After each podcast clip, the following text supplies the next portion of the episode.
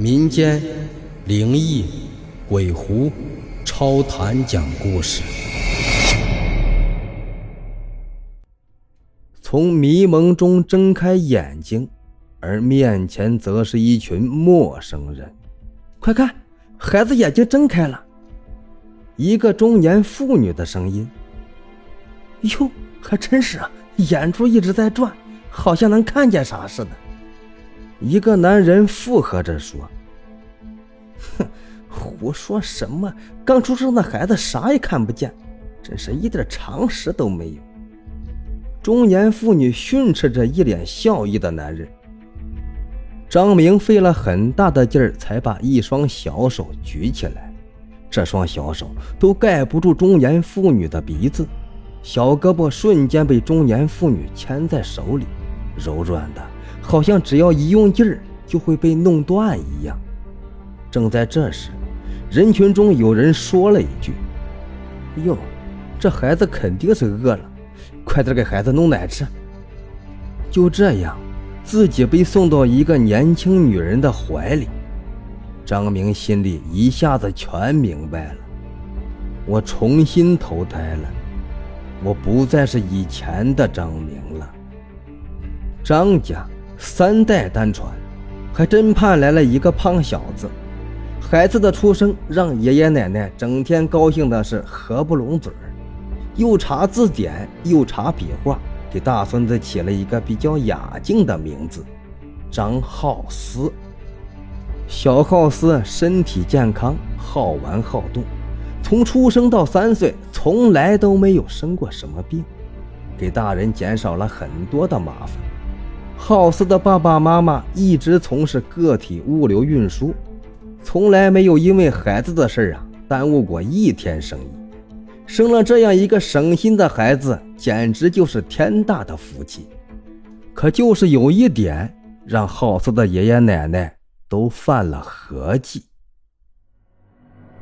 夏季的一天中午，浩斯沉沉地睡着午觉。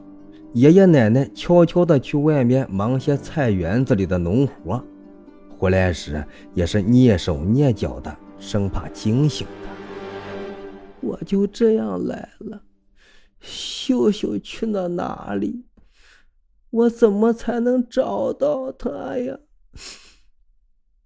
一个压抑的童音在自言自语，声音中透露着一种极度的悲伤和难过。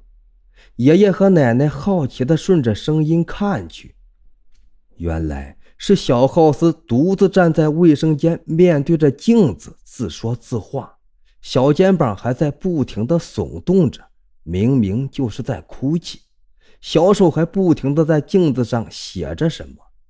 要是按照笔画来看，就是他口中的“秀秀”这两个字。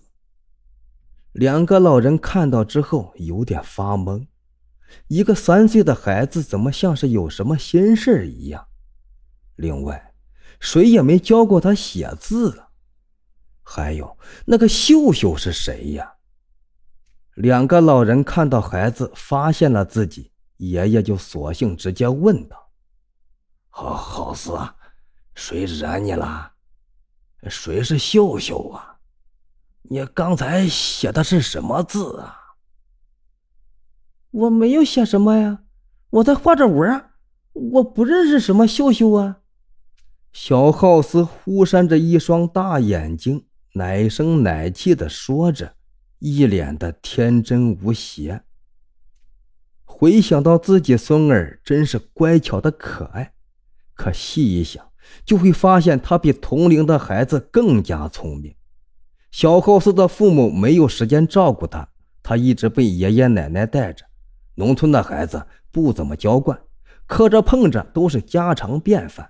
可是小浩斯从来没有摔过跟头、烫着、烧着，和同龄小孩打架，什么猫啊、狗啊咬过、挠过，只要任何可以伤害身体的事在他身上从来就没有发生过。